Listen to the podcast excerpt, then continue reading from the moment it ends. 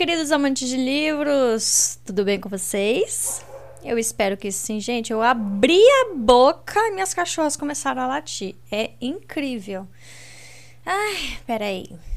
Muito bem. Melhor agora, né? Voltando aqui, como estão, meus queridos amantes de livros? Espero que vocês estejam muito bem. Por aqui nós estamos caminhando muito bem também, graças aos medicamentos.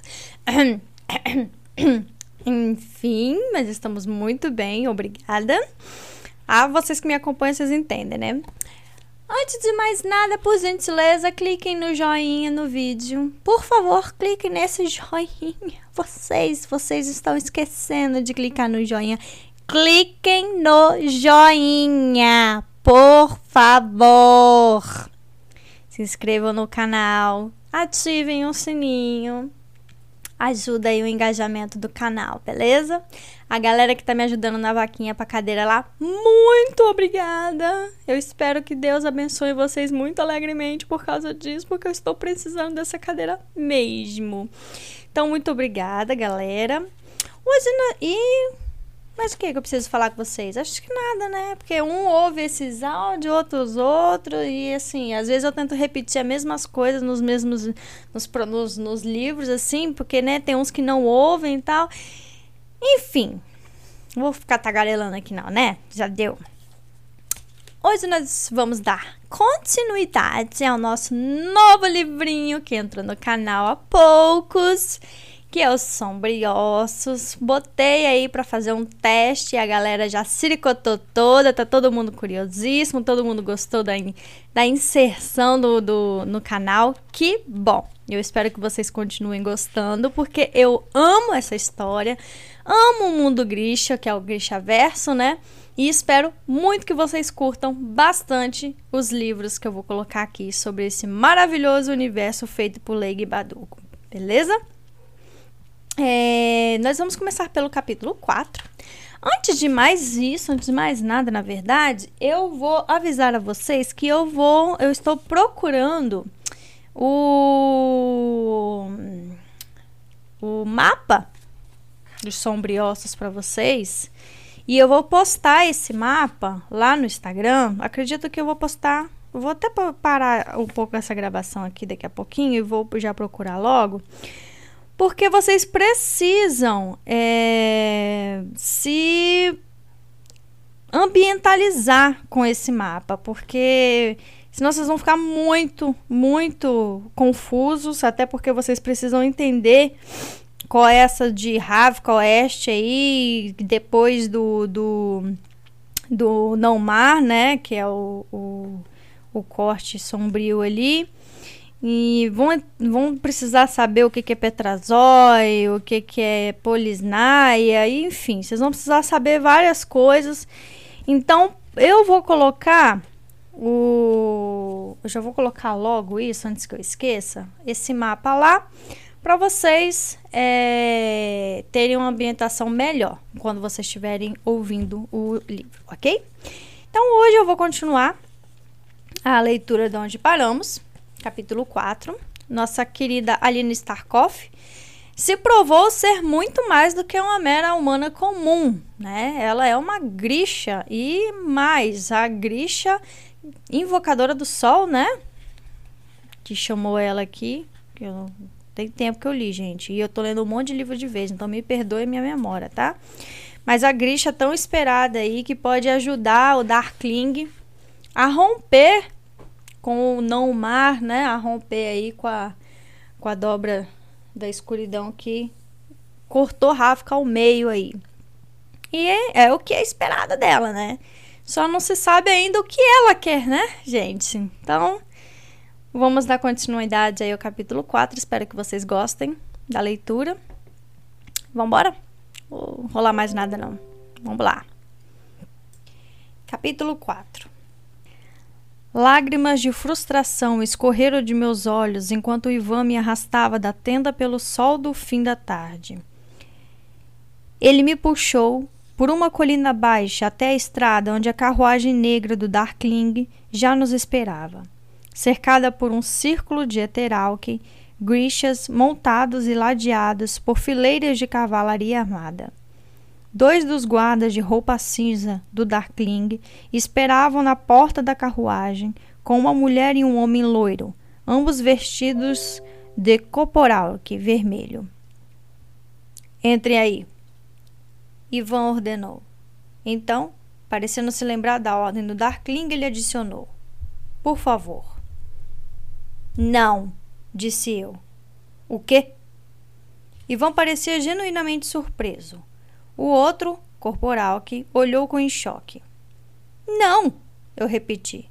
Deve ter havido algum tipo de engano. Eu. Ivan me interrompeu, segurando meu braço com mais firmeza.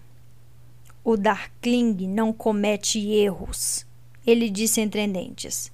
Entre na carruagem. Eu não quero, Ivan abaixou a cabeça até seu nariz estar apenas alguns milímetros do meu e praticamente me deu uma bronca. Você acha que eu me importo com o que você quer? Em poucas horas, cada espião fierdano e assassino churran saberá o que aconteceu na dobra e eles virão atrás de você. Nossa única chance é levá-la até os altas, atrás dos muros do palácio, antes que alguém se dê conta do que você é. Agora entre na carruagem! Ele me empurrou pela porta e me seguiu para dentro, jogando-me no banco em frente ao meu com desgosto. Os outros corporalques se juntaram a ele, seguido pelos guardas Oprinishki, que se sentaram um de cada lado meu. Então, eu sou uma prisioneira do Darkling. Você está sob a proteção dele. Qual é a diferença? A expressão de Ivan era ilegível. Reze, para nunca precisar saber. Eu fechei a cara. Caí de volta no assento almofadado e assobiei de dor. Tinha me esquecido das feridas. Cuide dela. Ivan disse para a mulher corporalnik. Os punhos dela estavam bordados com cinza dos curandeiros. A mulher trocou de lugar com um dos oprichnik para poder sentar ao meu lado. Um soldado enfiou a cabeça pela porta. Estamos prontos, disse ele. Ótimo, respondeu Ivan. Mantenha-se alerta e em movimento. Só pararemos para mudar os cavalos. Se pararmos antes disso, você saberá que algo está errado. O soldado desapareceu, fechando a porta atrás dele. O cocheiro não hesitou. Com um grito e o estalo de um chicote, a carruagem avançou. Senti uma vertigem gelada de pânico. O que estava acontecendo comigo?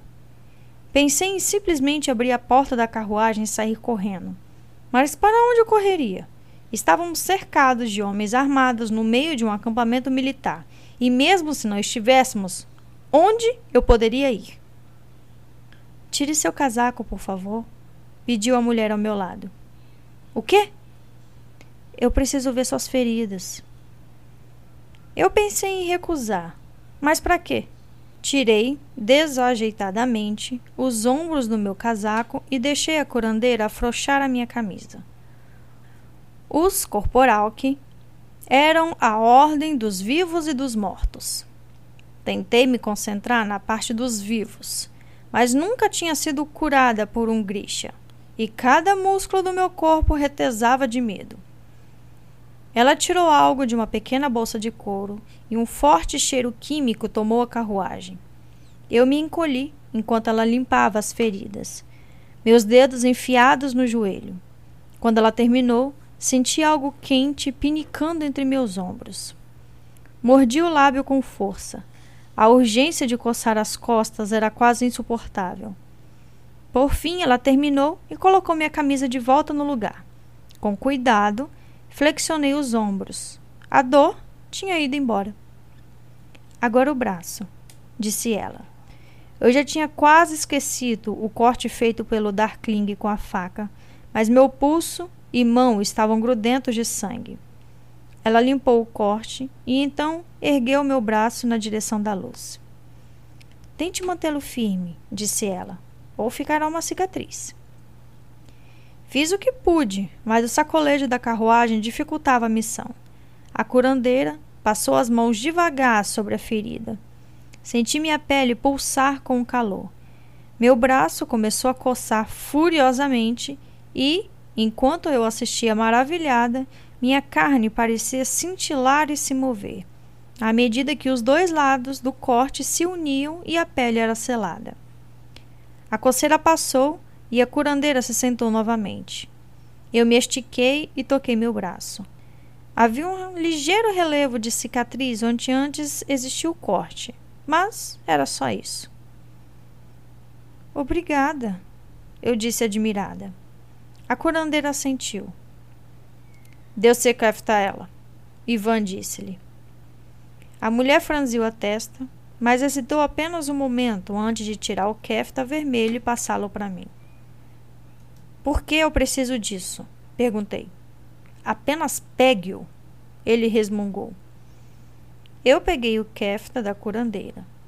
Ela manteve o rosto inexpressivo, mas eu percebi que abrir mão daquele traje era doloroso para ela.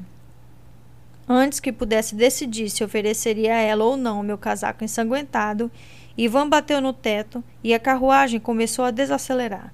A curandeira nem mesmo esperou o movimento cessar antes de abrir a porta e escapar para fora. Ivan fechou a porta num puxão. O oprechnik voltou para o assento ao meu lado e nós tornamos a seguir nosso caminho. Para onde ela foi? perguntei. Retornou a Kribiski. Ele respondeu: Nós viajaremos mais rápido com menos peso. Você parece pesar mais do que ela, murmurei. Vista o Kefta, disse ele. Por quê? Porque ele é feito com miolo de material que pode barrar um tiro de rifle. Eu olhei para ele. Isso era mesmo possível? Havia histórias de grixas aguentando tiros a queima-roupa e sobrevivendo ao que teria sido feridas fatais. Eu nunca as tinha levado a sério, mas talvez o trabalho manual do fabricador fosse a verdade por trás desses contos de camponeses. Todos vocês vestem isso? Perguntei enquanto puxava o kefta. Quando estamos no campo, disse o oprichnik. Eu quase dei um pulo. Foi a primeira vez que um dos guardas tinha falado. Só não tome um tiro na cabeça. Ivan adicionou com um sorriso condescendente. Eu ignorei. O kefta era grande demais. Eu sentia macio e desconhecido. O forro de pele quente contra minha pele. Fiz um muxoxo. Não parecia justo oprichniks e grixas usarem-no como roupa básica, enquanto soldados comuns ficavam sem essa proteção. Nossos oficiais o vestiam também? A carruagem ganhou velocidade. No tempo que levara para a curandeira conduzir seu trabalho, já havia começado a escurecer, e nós tínhamos deixado Kribirski para trás. Eu me inclinei para a frente, esforçando-me para olhar para fora da janela mas o mundo ao redor tinha virado um borrão crepuscular. Senti a ameaça das lágrimas novamente e pisquei para segurá-las. Poucas horas antes eu era uma garota assustada no meu caminho para o desconhecido, mas pelo menos sabia quem e o que eu era. Com uma pontada de aflição, pensei na tenda dos documentos. Os outros inspetores deviam estar trabalhando naquele momento. Será que estariam de luto por Alexei? ou falando de mim e do que tinha acontecido na dobra. Apertei o casaco militar amassado que agasalhava o meu colo. Sem dúvida, tudo tinha sido um sonho. Alguma alucinação maluca causada pelos horrores da dobra das sombras. Eu não podia estar de fato vestindo o kefta de uma grixa, sentada na carruagem do Darkling, a mesma carruagem que quase tinha me atropelado no dia anterior. Alguém acendeu uma lamparina dentro do veículo e na luz bruxuleante pude ver melhor o interior da seda. Os bancos eram pesadamente forrados de veludo negro. Nas janelas havia um cunhado e símbolo do Darkling no vidro. Dois círculos sobrepostos, o sol em um eclipse. Na minha frente, os dois grixas me observavam com curiosidade assumida. Seus keftas vermelhos eram feitos da melhor lã bordado ricamente de preto e forrados com a pele negra. O sangrador de cabelos claros era esguio e tinha um rosto comprido e melancólico. Ivan era mais alto, mais largo, com cabelo castanho ondulado e a pele bronzeada do sol. Agora que eu tinha me dado ao trabalho de olhar, devia admitir que ele era bonito. E sabia disso também. Um grande e bonito valentão. Eu me mexi inquieta no meu assento, incomodada com seus olhares. Olhava para fora da janela, mas não havia nada para ver além da escuridão crescente e do meu próprio reflexo pálido. Tornei a encarar os grixas e tentei suprimir minha irritação. Eles me fitavam estupidamente. Lembrei a mim mesma de que esses homens poderiam fazer meu coração explodir no peito, mas uma hora não consegui mais suportar. Eu não faço truques, sabe? Disparei. Os grichas se entreolharam. Foi um belo truque que você fez lá na tenda, disse Ivan. Eu revirei os olhos. Bem, se eu tiver plano de fazer algo excitante, prometo avisar primeiro. Então, tire um cochilo ou algo parecido. Ivan se sentiu afrontado. Experimentei uma pequena pontada de medo, mas o corporalnik de cabelos claros deixou escapar uma gargalhada. Meu nome é Fedior, disse ele, e esse é Ivan. Eu sei, respondi. Então, imitando a cara de desaprovação de Ana Cuia, completei. Muito prazer.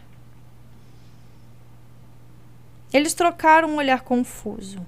Eu os ignorei e me contorci no meu lugar tentando ficar confortável. O que não era nada fácil, com dois soldados altamente armados ocupando a maior parte do espaço. A carruagem deu um solavanco e sacudiu para frente. É seguro? perguntei. Viajar à noite? Não, disse Fédio. Mas seria consideravelmente mais perigoso parar. Por causa das pessoas que estão atrás de mim. Falei com sarcasmo. Se ainda não estão atrás de você, estarão em breve. Eu bufei. Fédio ergueu as sobrancelhas. Por centenas de anos, a dobra das sombras tem feito o trabalho dos nossos inimigos, fechando nossos portos, sufocando-nos, tornando-nos fracos. Se você for uma verdadeira conjuradora do sol, então o seu poder poderia ser a chave para abrir a dobra ou até mesmo destruí-la. Fierda e Churran não vão ficar lá parados e deixar que isso aconteça. Eu olhei para ele boquiaberto. O que essas pessoas esperavam de mim? E o que fariam comigo ao perceber que eu não conseguiria atender às expectativas? Isso é ridículo, murmurei. Fédio me olhou de cima a baixo e então sorriu discretamente. Talvez, disse ele. Eu franzi a testa. Ele estava concordando comigo, mas ainda assim me senti insultada. Como você o escondeu? Ivan perguntou abruptamente. O quê? O seu poder, ele disse impaciente. Como você o escondeu? Eu não o escondi. Eu não sabia que ele existia. Impossível. E ainda assim, aqui estamos. Retruquei amarga. Você não foi testada? Uma lembrança turva cruzou minha mente. Três figuras encapuzadas na sala de estar em Keramzin, uma mulher de rosto altivo. Claro que fui testada. Quando? Aos oito anos. Muito tarde, comentou Ivan. Por que seus pais não testaram você mais cedo? Porque eles estavam mortos, pensei mas não falei. E ninguém prestava muita atenção em órfãos do Duque Kerasmov. Eu dei de ombros. Isso não faz nenhum sentido. Ivan franziu a testa. É o que eu estava tentando dizer a vocês. Eu me inclinei para frente, olhando desesperada de Ivan para Fédio. Eu não sou o que vocês pensam que eu sou. Eu não sou uma grixa. O que aconteceu na dobra eu não sei o que aconteceu, mas não fui eu. E o que aconteceu na tenda dos grixas? Fédia perguntou calmamente. Eu não posso explicar aquilo, mas não foi coisa minha. O Darkling fez algo quando me tocou. Hum, Ivan riu. Ele não fez nada. Ele é um amplificador. Um quê? Fédio e Ivan se entreolharam mais uma vez. Deixa pra lá, falei. Eu não me importo. Ivan enfiou a mão por dentro da gola e puxou uma correntinha de prata com algo pendurado nela. Ele a segurou diante de mim para que eu a examinasse. Minha curiosidade era o que eu tinha de melhor, e me inclinei para ver direito o objeto. Parecia um conjunto de garras pretas e afiadas. O que é isso? Meu amplificador, disse Ivan com orgulho. As garras são da pata dianteira de um urso Sherborne. Eu mesmo o matei quando deixei o colégio e me juntei ao exército do Darkling. Ele se inclinou para trás em seu assento e enfiou a corrente de volta na gola. Um amplificador aumenta o poder de um Grisha, explicou Fédio. Mas o poder precisa já existir de início. Todos os Grishas têm amplificadores? Perguntei. Fédio ficou sério. Não, respondeu. Amplificadores são raros e difíceis de conseguir. Somente os grishas favoritos do Darkling possuem um amplificador, comentou Ivan de modo presunçoso. E eu me arrependi de perguntar. O Darkling é um amplificador vivo, prosseguiu Fédio. Foi o que você sentiu. Como as garras? É esse o poder dele? Um deles, corrigiu Ivan. Apertei ainda mais o Kefta ao meu redor sentindo um frio repentino. Eu me lembrei da segurança que tinha me inundado com o toque do Darkling e daquela sensação estranhamente familiar de um chamado ecoando em mim, um chamado que precisava de resposta. Aquilo tinha me assustado, mas me divertido também. Naquele momento, toda a minha dúvida e medo foram substituídos por um tipo de certeza absoluta. Eu sempre tinha sido uma ninguém uma refugiada de uma vila sem nome. Uma menina magrela e desajeitada, se movendo sozinha pela escuridão adensada. Mas quando Darkling fechara seus dedos em volta do meu pulso, tinha me sentido diferente, algo mais. Fechei os olhos e tentei me concentrar. Tentei me lembrar daquele sentimento de certeza e dar vida àquele poder perfeito e seguro. Mas nada aconteceu. Suspirei e abri os olhos. Ivan parecia estar se divertindo muito. A vontade de chutá-lo se tornou quase incontrolável. Vocês todos ficaram muito desapontados. Pelo seu próprio bem? Espero que esteja errada, disse Ivan. Para o bem de todos nós, emendou Fédio.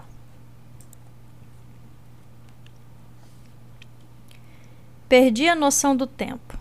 Noite e dia passaram pelas janelas da carruagem. Eu ficava a maior parte do tempo olhando a paisagem, procurando por pontos de referência para me dar algum senso de familiaridade. Esperava que tornássemos alguma trilha lateral, mas em vez disso, nos mantivemos no caminho direto para Vai. E Fédio explicou que o Darkling tinha preferido a velocidade à discrição. Ele esperava me colocar em segurança atrás das muralhas duplas de os altas antes que o rumor sobre meu poder se espalhasse e chegasse aos espiões e assassinos inimigos que atuavam nas fronteiras de Ravka. Nós motivemos um ritmo brutal. Ocasionalmente, parávamos para trocar de cavalos e tinha permissão de esticar as pernas. Quando conseguia dormir, meus sonhos eram povoados por monstros. Uma vez acordei de repente com o coração acelerado e dei de cara com o Fedior me observando. Ivan estava dormindo ao meu lado, roncando alto. Quem é Mali? Ele perguntou. Eu me dei conta de que devia estar falando enquanto dormia. Sem graça, olhei para os guardas Oprichnik me flanqueando. Um olhava de maneira impassível para a frente. O outro estava cochilando do lado de fora o sol da tarde brilhava através de um bosque de bétulas enquanto passávamos branindo por ele. Ninguém, eu disse. Um amigo. O rastreador? Eu assenti. Ele estava comigo na dobra das sombras. salvou a minha vida. E você a dele. Abri a boca para discordar, mas parei. Eu tinha salvado a vida de Mali? O pensamento me veio de repente. É uma grande honra, disse Fédio. Salvar uma vida. Você salvou muitas. Não o suficiente, murmurei, pensando no olhar assustado no rosto de Alexei quando ele foi puxado para dentro da escuridão. Se eu tinha mesmo esse poder, por que não fora capaz de salvá-lo? Ou a qualquer um dos outros que tinham morrido na dobra? Eu olhei para Fédio. Se você realmente acredita que salvar uma vida é uma honra, então por que não se tornou curandeiro em vez de um sangrador? Fédio fitou o cenário que passava. De todos os grixas, os Corporalque têm o caminho mais difícil. Precisamos de mais treinamento e de mais estudo.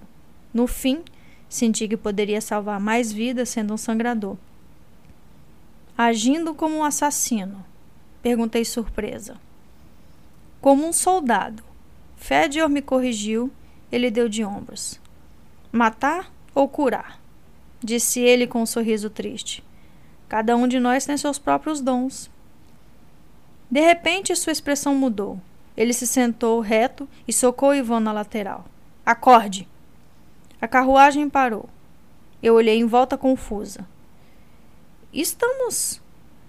Comecei, mas o guarda ao meu lado me cobriu a boca com a mão e colocou um dedo sobre os lábios. A porta da carruagem abriu com força e um soldado colocou a cabeça para dentro. Tem uma árvore caída no meio da estrada, informou ele. Mas pode ser uma armadilha. Fiquem alertas e. O homem jamais terminou a frase. Um tiro foi disparado e ele caiu para frente, com uma bala nas costas. De repente, o ar foi invadido por gritos de pânico e pelo som de tiros de rifle de trincar os dentes enquanto uma saraivada de balas acertava a carruagem. Abaixe-se! O guarda a meu lado gritou, protegendo meu corpo com o dele, enquanto Ivan chutava o soldado morto para fora de seu caminho e puxava a porta para fechá-la. Fierdanos! disse o guarda, espiando do lado de fora. Ivan se virou para Fédio e o guarda ao lado dele. Fédio, vá com ele. Você cobre esse lado, nós iremos pelo outro. Custe o que custar, defenda a carruagem. Fedior sacou uma faca enorme de seu cinto e me entregou. Fique rente ao chão e quieta. Os grixas esperavam com os guardas, agachados ao lado da janela. Então, após um sinal de Ivan, eles saltaram um para cada lado da carruagem, batendo as portas atrás deles. Eu me encolhi no chão, apertando o punho pesado da faca, joelhos contra o peito, as costas pressionadas contra a base do assento. Do lado de fora, podia ouvir os sons de luta, metal contra metal, grunhidos e gritos, os cavalos relinchando. A carruagem balançou quando um corpo colidiu contra o vidro da janela. Vi apavorada que era um dos meus guardas. Seu corpo deixou um rastro vermelho no vidro conforme deslizava para fora do meu campo de visão. A porta da carruagem foi aberta e um homem de rosto selvagem e barba amarela apareceu. Eu me arrastei para o outro lado, a faca erguida na minha frente. Ele gritou algo para seus compatriotas em um idioma fierdano, estranho, e segurou minha perna. Enquanto eu chutava, a porta atrás de mim foi aberta e eu praticamente tombei em outro homem barbado. Ele me segurou por baixo dos braços e me puxou com força da carruagem enquanto eu gritava e sacudia a faca. Devo tê-lo atingido, porque ele me xingou e afrouxou as mãos ao meu redor.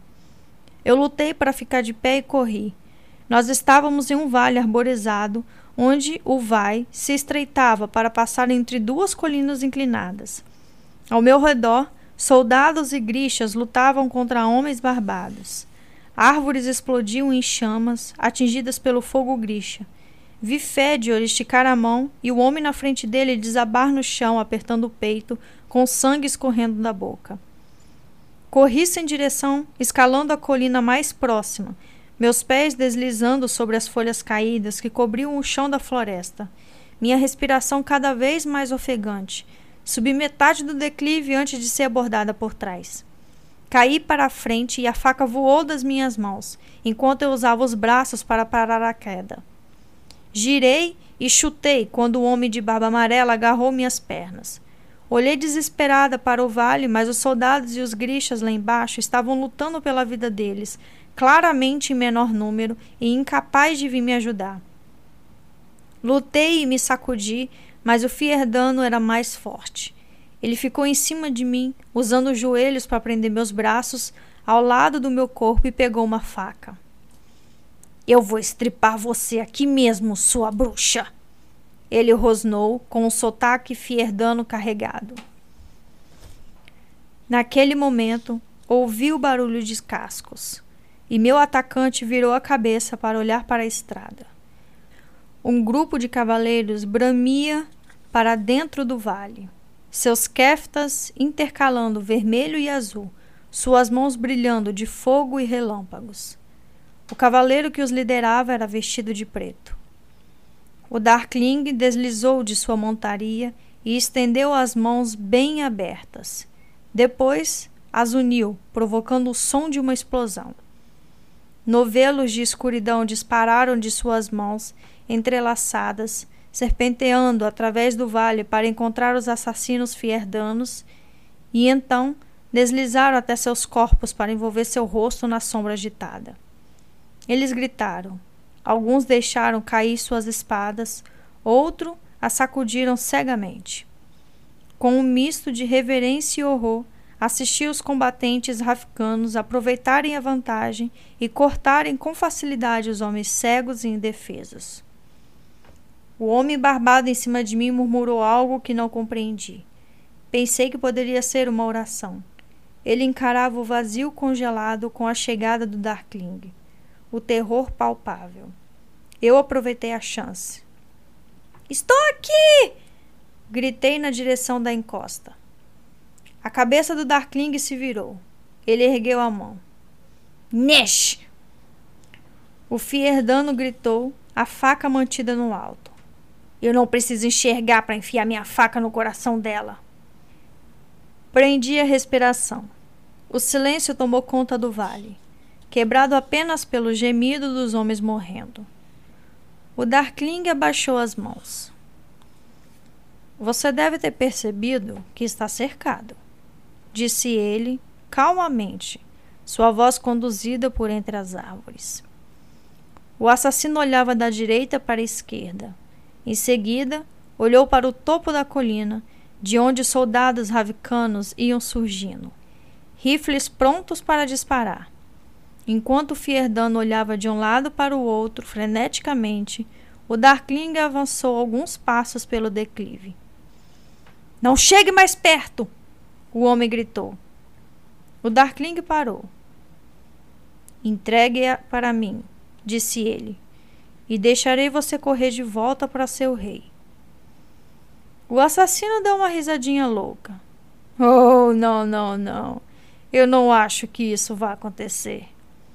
Disse ele, sacudindo a cabeça, a faca mantida acima do meu coração acelerado, sua ponta cruel brilhando no sol. O Darkling não poupa vidas. Ele olhou para mim. Seus cílios eram louro claros, quase invisíveis. Ele não terá você. O homem murmurou suavemente. Ele não terá a bruxa, nem terá esse poder. O assassino ergueu a faca ainda mais alto e gritou: Skirden fierda! A faca mergulhou em um arco brilhante. Eu virei a cabeça e apertei os olhos com medo. Ao fazer isso, vislumbrei o Darkling, seu braço cortando o ar na minha frente. Ouvi outro estalo como um trovão e depois nada. Devagar, abri os olhos e absorvi o terror diante de mim. Escancarei a boca para gritar, mas nenhum som saiu. O homem em cima de mim tinha sido cortado em dois. Sua cabeça, seu ombro e seu braço direito repousavam sobre o solo na floresta, a mão branca ainda segurando a faca. O resto dele balançou por um instante sobre mim. Um fiapo negro de fumaça sumindo no ar ao lado da ferida que percorria o comprimento de seu torso cortado. Então, o que restava dele caiu para frente. Eu recuperei a voz e gritei. Rastejei para trás, me afastando do corpo mutilado, incapaz de ficar de pé, incapaz de desviar o olhar daquela visão horrível, meu corpo tremendo sem controle.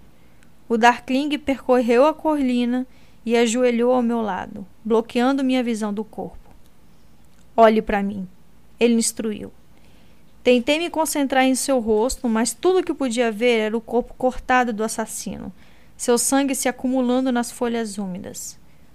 O que? O que? O que você fez com ele? Perguntei com a voz tremendo. O que eu precisava fazer? Você consegue ficar de pé? Eu assenti ainda tremendo. Ele pegou minhas mãos e me ajudou a levantar. Quando meu olhar escapou de volta para o corpo, ele pegou meu queixo e atraiu meus olhos de volta para os dele. Para mim, ele ordenou. Concordei e tentei manter meus olhos fixos no Darkling, conforme ele me conduzia para baixo da colina e gritava ordens para seus homens. Liberem a estrada. Eu preciso de vinte cavaleiros. E a garota? gritou Ivan. Ela vem comigo, disse o Darkling. Ele me deixou com seu cavalo enquanto se reunia com Ivan e seus capitães. Fiquei aliviada de ver Fedor junto com eles, segurando o braço, mas parecendo bem do resto. Bati no flanco suado do cavalo e respirei o cheiro de couro limpo da cela tentando desacelerar os batimentos do meu coração e ignorar o que eu sabia estar atrás de mim na colina. Alguns minutos depois, vi soldados e grixas montando seus cavalos. Vários homens tinham terminado de tirar a árvore da estrada e outros cavalgavam, indo embora com a carruagem bastante avariada. Aquilo foi uma isca, disse o Darkling, aproximando-se pela lateral. Nós, Tomaremos as trilhas ao sudeste. É o que deveríamos ter feito desde o início. Então você comete erros. Eu disse sem pensar. Ele parou de colocar as luvas e pressionei meus lábios nervosa. É, eu não quis dizer. É claro que eu cometo erros, disse ele com um meio sorriso. Só não é algo frequente. Ele ergueu o capuz e ofereceu a mão para me ajudar a subir no cavalo. Por um momento hesitei. Ele continuou diante de mim, um cavaleiro coberto de negro, seu rosto nas sombras. A imagem do homem cortado surgiu em minha mente e meu estômago revirou. Como se lesse meus pensamentos, ele repetiu: Eu fiz o que precisava fazer, Alina. Eu sabia disso. Ele tinha salvado a minha vida. Além do mais, que outra escolha eu tinha? Coloquei a mão na dele e deixei o Darkling me ajudar com a cela. Ele deslizou atrás de mim e espoeirou o cavalo para iniciar o trote. Conforme deixávamos o vale, senti o peso da realidade do que tinha acabado de acontecer me abater. Você está tremendo, disse ele. Eu não estou acostumada com gente tentando me matar. Sério? Eu nem dou mais atenção. Eu me virei para olhar para ele. Ainda vi o traço de um sorriso, mas não estava totalmente certa de que ele estava brincando. Voltei a olhar para frente. E eu acabei de ver um homem ser cortado ao meio. Mantive a voz baixa, mas não podia esconder o fato de que ainda tremia. O Darkling passou as rédeas para apenas uma das mãos e tirou uma das luvas. Fiquei tensa quando senti deslizar sua palma nua sobre meu cabelo e repousá-lo na minha nuca. Minha surpresa deu a calma quando a mesma sensação de poder e certeza me inundou. Com uma das mãos segurando minha cabeça, ele fez o cavalo passar para um galope. Fechei os olhos e tentei não pensar. Logo, apesar do movimento do cavalo e dos horrores do dia, caí em um sono conturbado. Fim do capítulo 4. Capítulo 5 Os dias seguintes passaram em uma mancha de desconforto e exaustão. Nós ficamos fora de Vai e seguimos por estradas laterais e trilhas estreitas de caça, movendo-nos tão rápido quanto o terreno montanhoso e por vezes traiçoeiro permitia. Eu perdi a noção de onde estávamos e quão longe tínhamos ido. Após o primeiro dia, o Darkling e eu cavalgamos separados. Mas descobri que sempre estava consciente de onde ele se encontrava na coluna de cavaleiros. Ele não disse uma palavra para mim, e conforme as horas e os dias passavam, comecei a me preocupar com a possibilidade de tê-lo ofendido de alguma maneira. Apesar de que, considerando quão pouco havíamos conversado, eu não tinha certeza de como teria conseguido isso. Ocasionalmente, eu o flagrava olhando para mim, seus olhos frios e ilegíveis. Eu nunca tinha sido particularmente boa em cavalgar, e o ritmo que o Darkling mantinha estava acabando comigo. Não importava para que lado mudasse na minha cela, alguma parte do meu corpo doía. Olhei distraidamente para as orelhas em contração do meu cavalo e tentei não pensar em minhas pernas queimando ou na minha lombar latejando. Na quinta noite, quando paramos para acampar em uma fazenda abandonada, eu queria pular em regozijo do meu cavalo. Mas estava tão dolorida que dei um jeito de deslizar desajeitadamente para o chão. Agradeci ao soldado que cuidou da minha montaria e me arrastei lentamente por uma pequena colina de onde eu podia ouvir o murmúrio suave de um córrego. Ajoelhei-me na margem com as pernas trêmulas e lavei o rosto e a mão na água fria. O ar tinha mudado nos últimos dias e o céu azul e brilhante do outono dava lugar a um cinza taciturno. Os soldados pareciam pensar que nós chegaríamos aos altas antes de qualquer temporal verdadeiro desabar. E então, o que viria? O que aconteceria comigo quando chegássemos ao pequeno palácio? O que aconteceria quando eu não conseguisse fazer o que eles queriam que eu fizesse? Não era inteligente desapontar reis ou darklings. Eu duvidava que eles simplesmente me mandariam de volta para o regimento com um tapinha nas costas. Eu me perguntei se Mali continuava em Kribirsk. Se os ferimentos estivessem curados, ele já teria sido mandado de volta para a dobra ou para algum outro serviço. Pensei no rosto dele desaparecendo na multidão da tenda Krisha. Eu nem tivera a chance de me despedir. No anoitecer que se adensava, alonguei os braços e as costas e tentei afastar a sensação de melancolia que se instalava em mim. Provavelmente foi melhor assim, disse para mim mesma. E afinal, como eu teria me despedido de Mali? Obrigado por ter sido meu melhor amigo e tornado minha vida suportável. Ah, e me desculpe por ter me apaixonado por você por um instante. Não deixe de escrever. Hum. Do que você está rindo? Eu me virei, olhando a escuridão. A voz do Darkling parecia flutuar das sombras. Ele caminhou até o riacho e se abaixou na margem para jogar água no rosto e nos cabelos negros.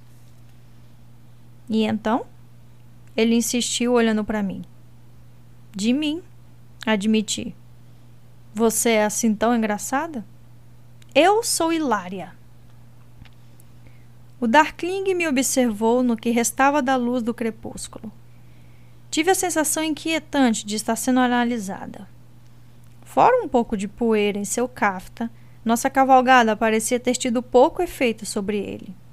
Minha pele se eriçou de vergonha quando me conscientizei profundamente do meu kefta estropiado e grande demais, do meu cabelo sujo e da ferida que o assassino Fierdano tinha deixado na minha bochecha. Ele estava olhando para mim, se arrependendo de sua decisão de me arrastar por todo esse caminho? Estaria se perguntando se tinha cometido outros de seus raros erros? Eu não sou Grisha, soltei. As evidências sugerem o contrário, disse ele, pouco preocupado. O que lhe dá tanta certeza? Olhe para mim. Estou olhando. Eu pareço uma grixa para você? Grixas eram bonitos. Eles não tinham sardas na pele, nem cabelo castanho sem brilho e braços esquálidos. Ele sacudiu a cabeça e se levantou. Você não entende nada, disse ele e começou a caminhar de volta para a colina. Você explicará para mim? Não, agora não. Eu estava tão furiosa que quis socá-lo na nuca. E se eu não tivesse visto cortar um homem ao meio, teria feito exatamente isso. Eu me contentei em olhar o espaço entre as escápulas de seus ombros enquanto acompanhava a colina acima. Dentro do celeiro em ruínas da fazenda, os soldados do Darkling limparam um espaço no piso da terra e armaram uma fogueira. Um deles tinha caçado e matado um galo silvestre e o estava tostando nas chamas. Rendeu uma refeição pobre, compartilhada entre todos nós. Mas o Darkling não queria mandar seus homens à floresta por diversão. Eu peguei um lugar perto da fogueira e comi minha pequena porção em silêncio. Ao terminar, hesitei por um momento antes de limpar os dedos no meu kefta já imundo. Ele provavelmente era a coisa mais legal que eu já tinha vestido e jamais vestiria. E ver o tecido manchado e rasgado fazia-me sentir particularmente para baixo. Na luz da fogueira, eu via os Oprechnik sentados lado a lado com os grixas. Alguns deles já tinham abandonado a fogueira e ido deitar. Outros tinham designados para o primeiro turno de vigilância. O restante conversava enquanto as chamas diminuíam, passando um cantil de lá para cá. O Darkling se sentou com eles. Notei que ele só tinha pegado a sua parte do galo silvestre e agora se sentava ao lado de seus soldados no chão frio. Um homem só abaixo do rei em poder. Ele deve ter percebido minha intenção, porque se virou para me olhar, seus olhos de granito brilhando na luz da fogueira. Eu corei. Para meu espanto, ele se levantou e veio se sentar ao meu lado, me oferecendo o cantil. Hesitei e então dei um gole, fazendo uma careta ao sentir o gosto. Eu nunca havia gostado de kvass, mas os professores em Kerasmin bebiam como se fosse água. Maley e eu roubamos uma garrafa uma vez a surra que levamos ao sermos pegos não foi nada comparado ao quão miseravelmente doente nós ficamos. Ainda assim, o líquido queimava enquanto descia e o calor era bem-vindo. Dei outro gole e passei o cantil de volta a ele. Obrigada. Oi. Falei tossindo um pouco.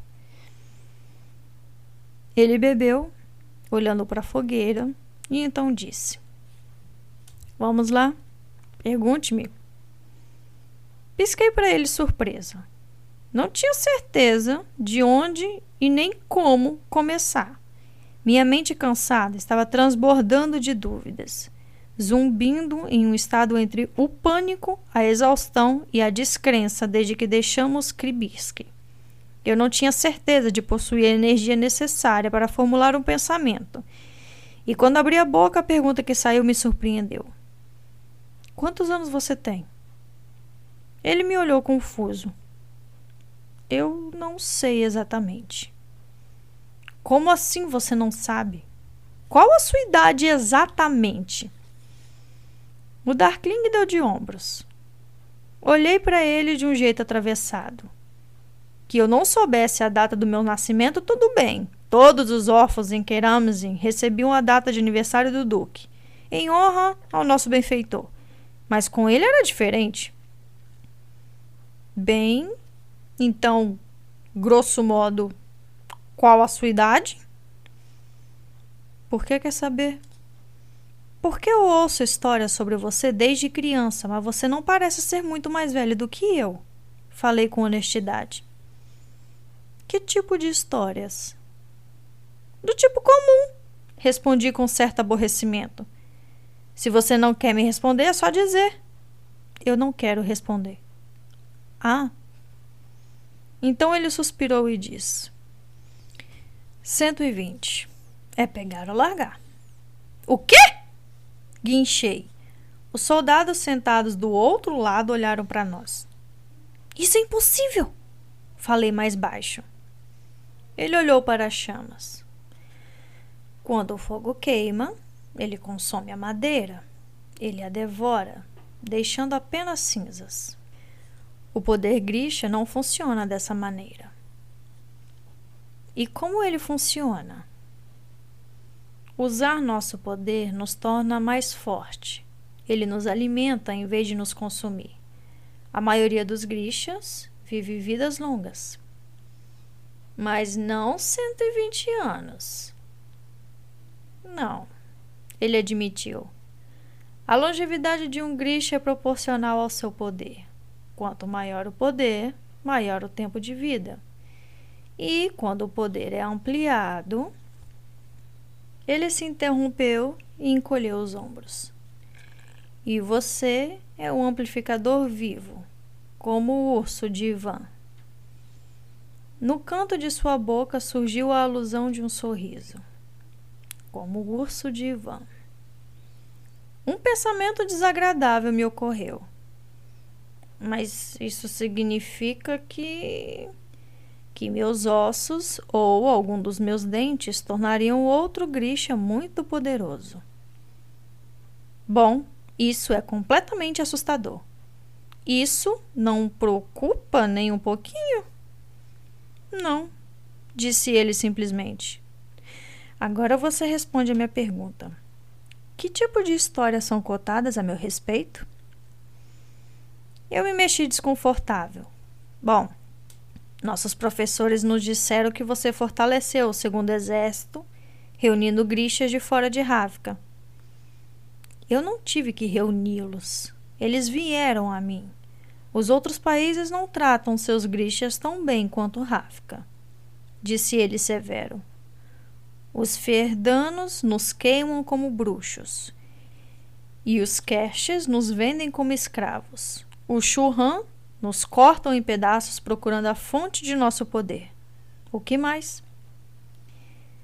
Disseram que você é o Darkling mais forte em gerações. Eu não perguntei sobre elogios. Eu passei o dedo em um fio solto da manga do meu kefta. Ele me observou aguardando. Bem, eu disse. Havia um antigo servo que trabalhou na propriedade. Prossiga, disse ele. Conte-me. Ele. Ele disse que os Darklings nascem sem alma, que apenas algo realmente mal poderia ter criado a dobra das sombras. Olhei para seu rosto frio e completei apressadamente. Mas a Ana Cuia o mandou embora e nos disse que isso tudo não passava de superstição camponesa. O Darkling suspirou. Hum, eu duvido que esse serviçal seja o único a acreditar nisso. Eu não disse nada. Nem todo mundo pensava como Eva ou o velho serviçal. Mas eu tinha estado tempo suficiente no primeiro exército para saber que a maioria dos soldados comuns não confiava nos grixas e não prestava lealdade ao Darkling. Após um momento, o Darkling disse: Meu tataravô foi o herege negro, o Darkling que criou a dobra das sombras. Isso foi um erro, um experimento nascido de sua ganância, talvez de seu mal, eu não sei. Mas todos os Darklings depois dele Tentaram desfazer o dano que ele causou ao nosso país. E eu não sou diferente. Ele se virou para mim, sua expressão séria, a luz das chamas brincando sobre os planos perfeitos do seu rosto. Eu passei a vida procurando um modo de corrigir as coisas. Você é o primeiro lampejo de esperança que tenho em muito tempo. Eu? O mundo está mudando, Alina. Mosquetes e rifles são apenas o começo. Eu vi as armas que eles estão desenvolvendo em Cash e Fierda.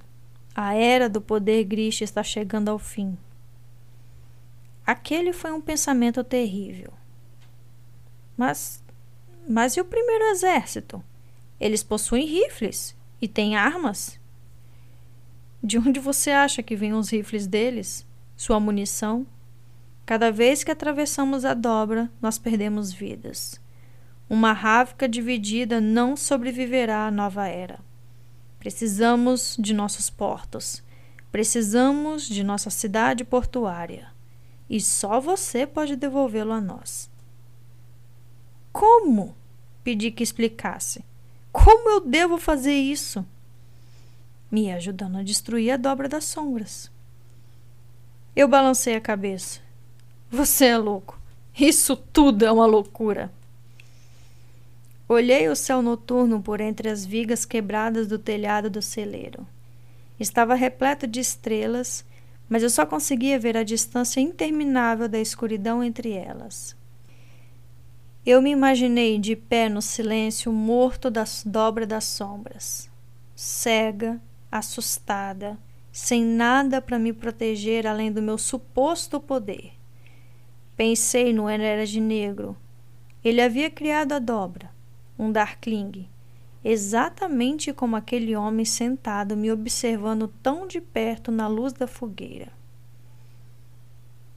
E aquela coisa que você fez? Perguntei antes de perder coragem. Alfierdano. Ele olhou de volta para a fogueira. É chamado o corte. Exige um grande poder e uma grande concentração. É algo que só alguns poucos grixas podem fazer. Esfreguei os braços, tentando afastar o arrepio que tinha tomado contra mim. Ele olhou para mim e de volta para a fogueira. Se eu o tivesse cortado com uma espada, isso teria feito alguma diferença? Teria? Eu tinha visto inúmeros horrores em poucos dias, mas mesmo após o pesadelo da dobra, a imagem que permanecia comigo, que se erguia em meus sonhos e me perseguia quando eu acordava, era do corpo cortado do homem barbado, balançando na luz do sol que o salpicava, antes de cair sobre mim. Eu não sei. Admiti baixinho. Algo passou por seu rosto, algo que parecia raiva ou até mesmo dor. Sem mais nenhuma palavra, ele se levantou e se afastou de mim. Eu o vi desaparecer na escuridão e me senti repentinamente culpada. Não seja idiota, eu me repreendi. Ele é o Darkling o segundo homem mais poderoso de Ravka. Ele tem 120 anos. Você não feriu os sentimentos dele. Mas pensei na expressão que passara rapidamente por seu rosto, na vergonha na voz dele quando falara sobre o herege negro, e não consegui me livrar do sentimento de que eu havia falhado em algum tipo de teste.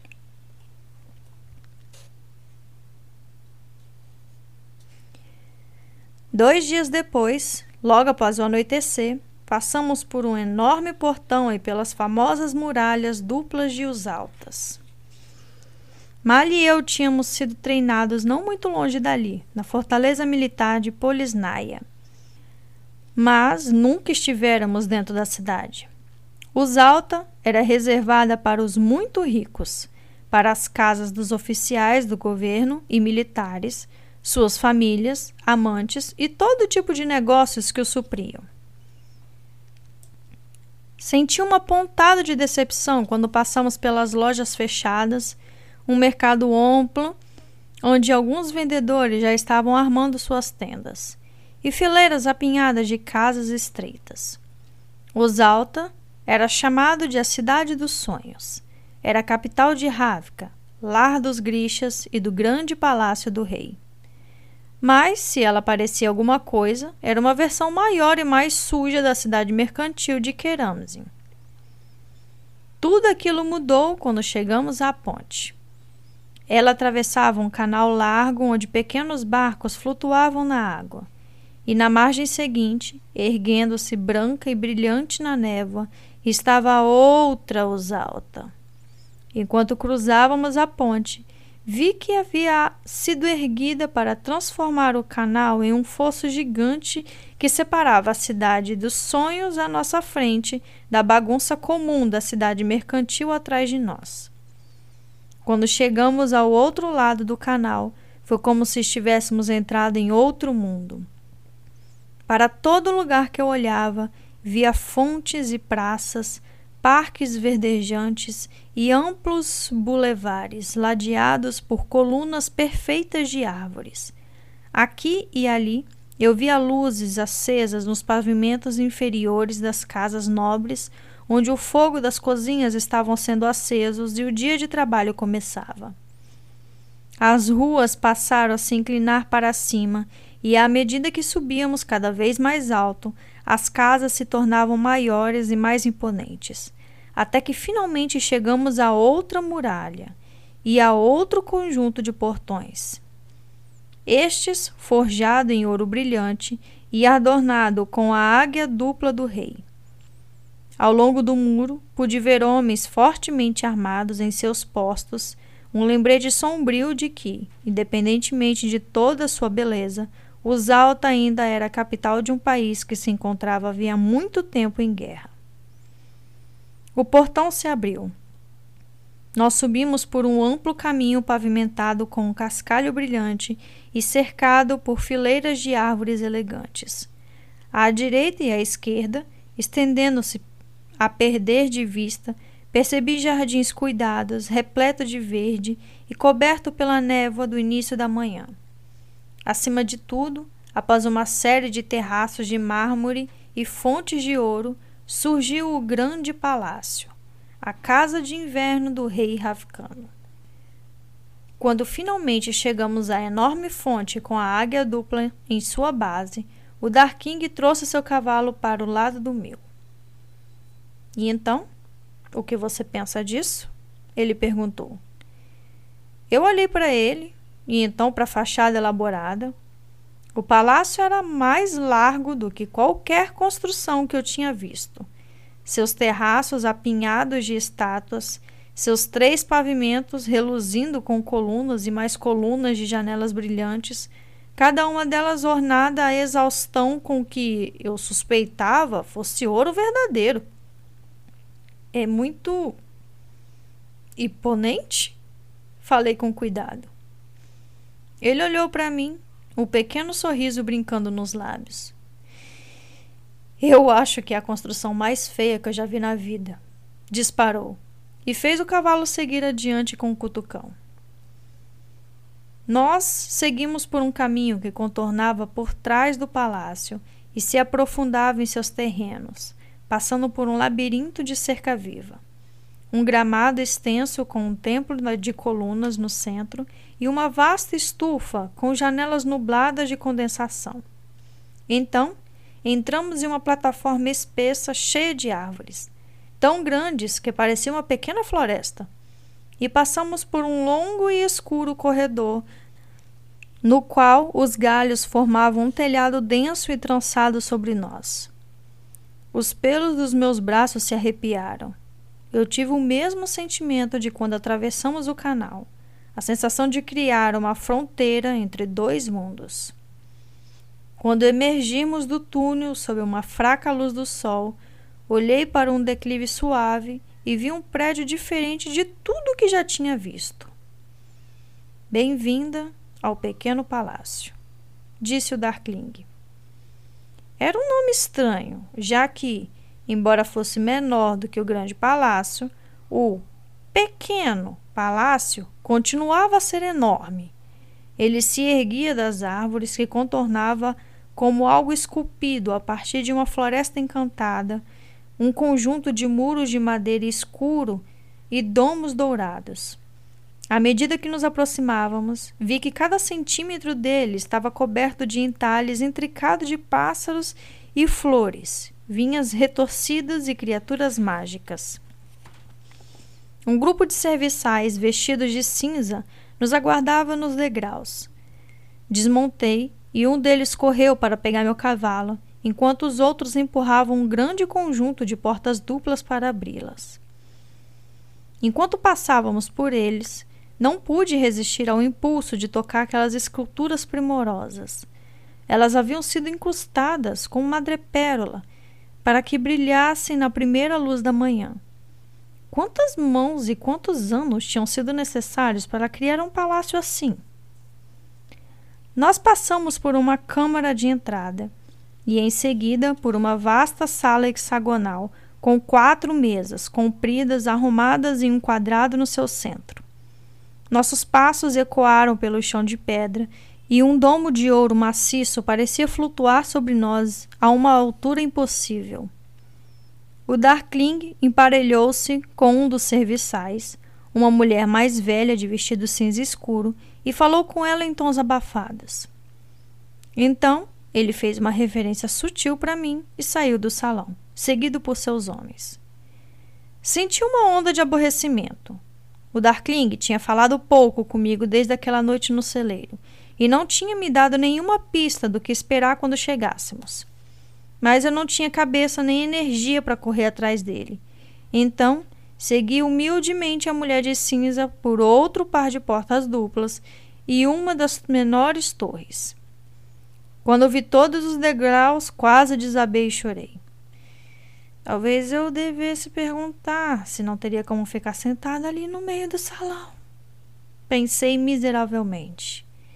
Em vez disso, coloquei a mão no corrimão esculpido e me arrastei para cima. Meu corpo rígido protestando a cada passo. Quando chegamos ao topo, minha vontade foi comemorar deitando e tirando uma soneca mas a serviçal já estava se movendo pelo corredor. Nós passamos porta após porta até finalmente chegarmos a uma câmara onde outra criada uniformizada esperava perto de uma porta aberta. Registrei vagamente um quarto grande com cortinas pesadas e douradas, fogo queimando em uma lareira belamente azulejada, mas eu só tinha olhos para a enorme cama com dossel. Eu posso trazer algo para você? Algo para comer? Perguntou a mulher. Eu balancei a cabeça. Eu só queria dormir. Muito bem, disse ela e fez um gesto de cabeça para a criada, que após uma reverência desapareceu pelo corredor. Então deixarei você dormir. Certifique-se de trancar sua porta. Eu pisquei. Por precaução, disse a mulher. Em seguida, ela partiu, fechando gentilmente a porta ao sair. Precaução contra o quê? Me perguntei. Mas eu estava cansada demais para pensar sobre aquilo. Tranquei a porta, tirei o kefta e as botas e me joguei na cama. Fim do capítulo 5. Capítulo 6 Sonhei que estava de volta em Keramazin, correndo de meias pelos corredores escuros tentando encontrar Mali. Podia ouvi-lo me chamando, mas sua voz nunca parecia se aproximar. Por fim, cheguei no piso mais alto e à porta do velho quarto azul onde costumávamos nos sentar no parapeito e observar nosso prado. Eu ouvi a risada de Mali. Eu abri a porta e gritei. Havia sangue por todo lado. O Volcra estava empolerado no parapeito e quando se virou para mim e abriu suas horríveis mandíbulas, vi que tinha olhos de quartzo cinza. Acordei no sobressalto, com o coração disparando, e olhei em volta assustada. Por um momento me esqueci de onde estava. Então suspirei e desabei de volta nos travesseiros. Eu já estava cochilando novamente quando alguém começou a bater na porta. Vai embora, murmurei por baixo das cobertas mas as batidas só ficaram mais altas. Eu me sentei, sentindo todo o meu corpo gritar em protesto. Minha cabeça doía e, quando tentei ficar de pé, minhas pernas não quiseram colaborar. Tudo bem! gritei. Eu tô indo! As batidas cessaram. Cambaleei até a porta e estendi a mão para pegar a maçaneta. Mas então hesitei. Quem é?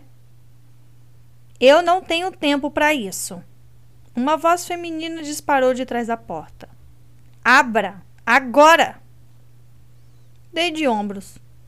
Deixe-os me matar. ou me sequestrar, ou seja lá o que quiserem fazer. Contanto que eu não tivesse que cavalgar ou subir escadas, eu não reclamaria. Mal tinha destrancado a porta quando ela se abriu e uma garota alta passou me empurrando, examinando o quarto e depois me olhando de jeito crítico. Ela era, facilmente, a pessoa mais bonita que eu já tinha visto. Seu cabelo ondulado era de um ruivo profundo, suas íris grandes e douradas. A pele era tão lisa e sem falhas que parecia que as maçãs perfeitas do seu rosto tinham sido esculpidas em mármore. Ela usava um kefta creme bordado em ouro e forrado de pele de raposa avermelhada. Por todos os santos, ela disse me olhando de cima. Você pelo menos tomou um banho? O que aconteceu com seu rosto?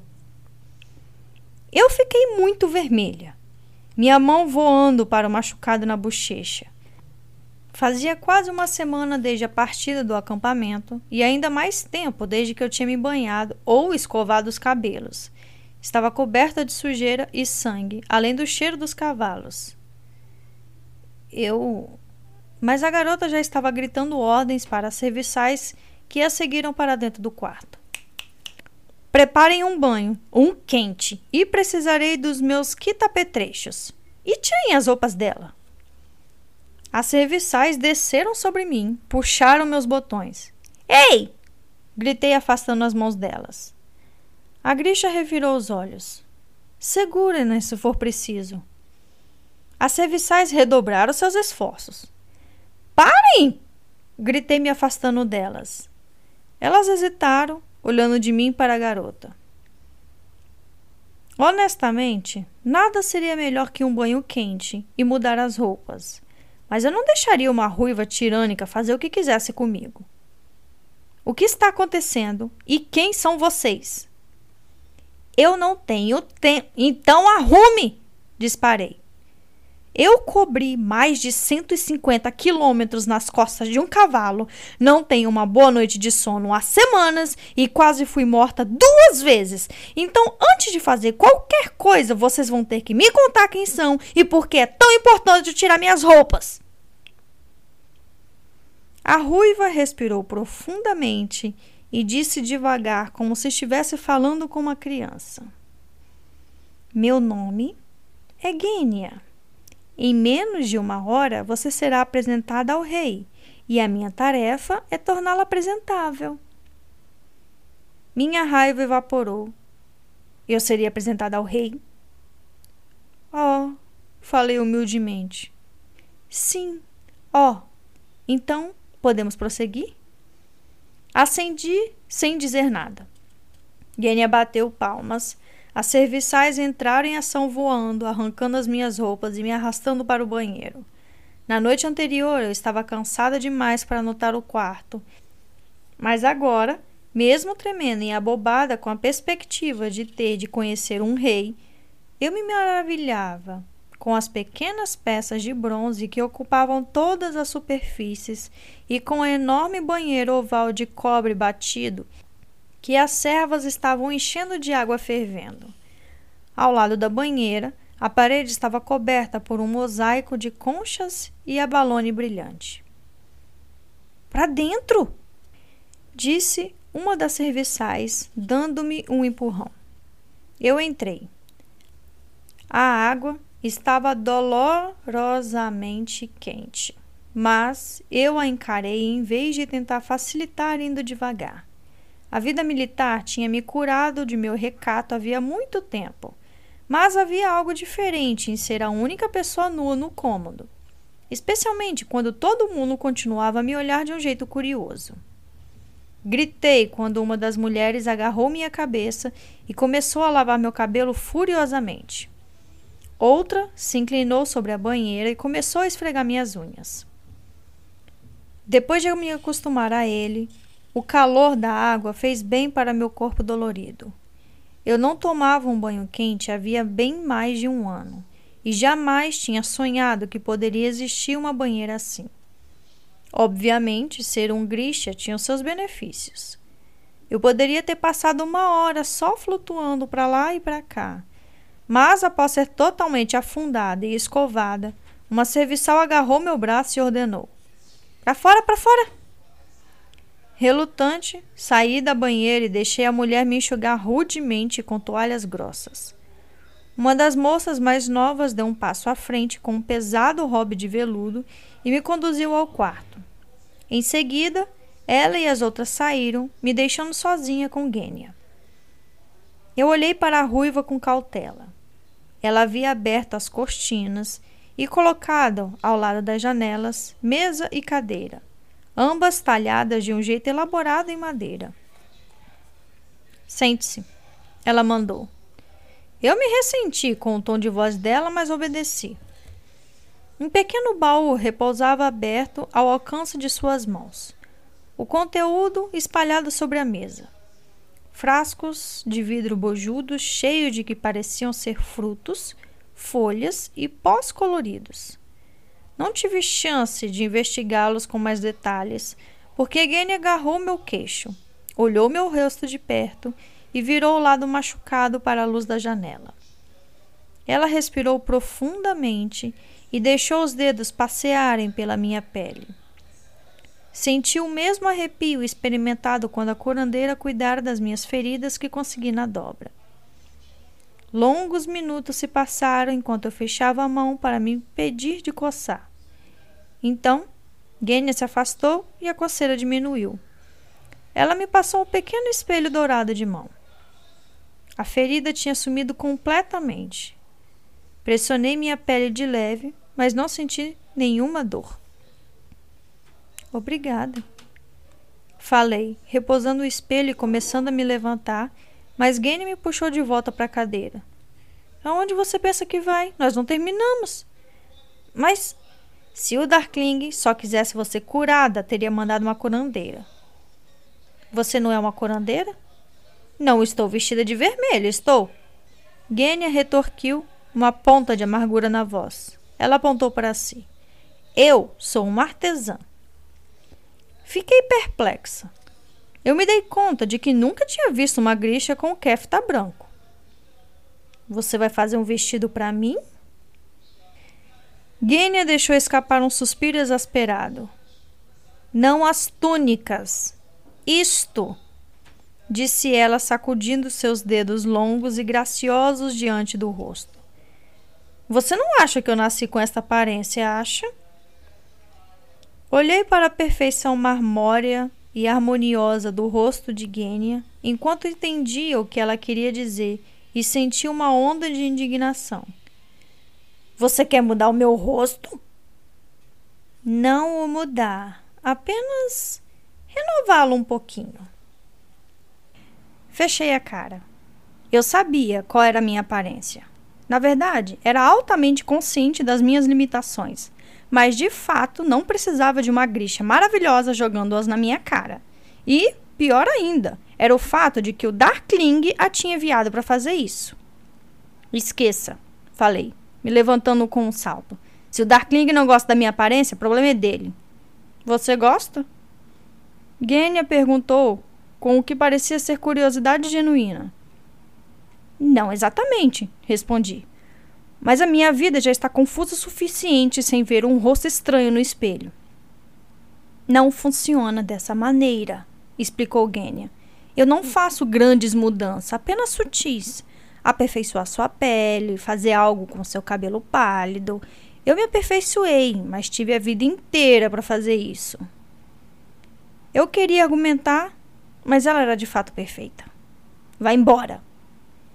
Gene inclinou a cabeça para um lado, me analisando. Por que você está levando isso para o lado pessoal? Você não levaria? Não faço ideia. Sempre fui linda. E humilde também, né? Ela deu de ombros. Certo. Então eu sou bonita. Isso não significa muito entre os grixas. O Darkling não se importa com a sua aparência, apenas com o que você pode fazer. Então por que ele a enviou? Porque o rei adora beleza e o Darkling sabe disso. Na corte do rei, as aparências são tudo. Se você será a salvação de toda a Ravka, bem, seria melhor se parecesse uma pessoa com esse poder. Cruzei os braços e olhei pela janela. Do lado de fora, o sol estava brilhando com um pequeno lago com uma pequena ilha no centro. Eu não tinha ideia de que horas eram ou de quanto eu havia dormido. Gênia se aproximou de mim. Você não é feia, você sabe. Obrigada, eu disse secamente, ainda olhando para os terrenos arborizados. Você só parece um pouco. Hum, cansada? Doente? Magrela? Bem. Gênia disse de um jeito sensato. Você mesma disse que estava viajando pesado há dias e. Ai, essa é minha aparência de sempre. Reposei a cabeça no vidro frio, sentindo a raiva e o constrangimento se esvaírem de mim. Contra o que eu estava lutando? Se fosse honesta comigo mesma, a perspectiva que Gene estava oferecendo era tentadora. Tudo bem, falei. Pode fazer. Obrigada. Gene exclamou, batendo as mãos. Eu olhei para ela com atenção, mas não havia sarcasmo em sua voz ou expressão. Ela está aliviada, percebi. O Darkling a tinha enviado com uma tarefa e me perguntei o que teria acontecido com ela se eu me recusasse. Deixei que ela me levasse de volta para a cadeira. Só não se empolgue, recomendei. Não se preocupe, disse a ruiva. Você continuará parecendo você mesma, mas será como se você tivesse dormindo mais do que poucas horas. Eu sou muito boa. Dá para notar. Concordei e fechei os olhos. Tudo bem, disse ela. Você pode assistir. Ela me passou o espelho de ouro, mas chega de falar e fique reta. Ergui o espelho e vi as pontas dos dedos gelados de Gênia descerem devagar sobre minha testa. Minha pele se arrepiou e assisti cada vez mais maravilhada enquanto as mãos de Gênia passeavam pelo meu rosto. Cada mancha, cada arranhão, cada falha parecia desaparecer sobre seus dedos. Ela colocou os polegares embaixo dos meus olhos. Uau! exclamei, surpresa, enquanto desapareciam as, as olheiras que me atormentavam desde a infância. Não fique muito animada, disse Gênia. É temporário. Ela pegou uma das rosas na mesa e arrancou uma pétala rosa pálido. Ergueu-a contra minha bochecha e a cor sangrou da pétala para minha pele, deixando que parecia ser um bonito rubor. Ela segurou uma pétala fresca nos meus lábios e repetiu o processo. Só dura alguns dias, ela me informou. Hum, agora o cabelo. Ela tirou um pente longo feito de osso do baú, junto com uma jarra de vidro cheia de algo brilhante. Espantada, eu perguntei: Isso é ouro de verdade? É claro, disse Gênia, segurando o chumaço do meu cabelo castanho e sem brilho. Ela sacudiu um pouco da folha de ouro no topo da minha cabeça, e à medida que puxava o pente pelo meu cabelo, o ouro pareceu se dissolver em fios brilhantes. Conforme Gênia terminava cada sessão, ela o enrolava ao redor dos dedos e deixava o cabelo cair em ondas. Por fim, deu um passo para trás com um sorriso presunçoso.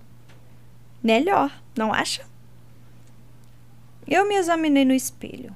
Meu cabelo brilhava. Minhas bochechas tinham um rubor rosado. Eu ainda não era bonita, mas não podia negar a melhora.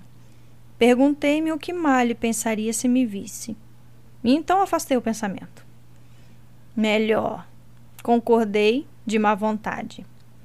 Gênia deu um suspiro melancólico. É realmente o melhor que eu posso fazer por você agora. Tá, obrigada, respondi amarga. Mas então Gênia piscou para mim e sorriu.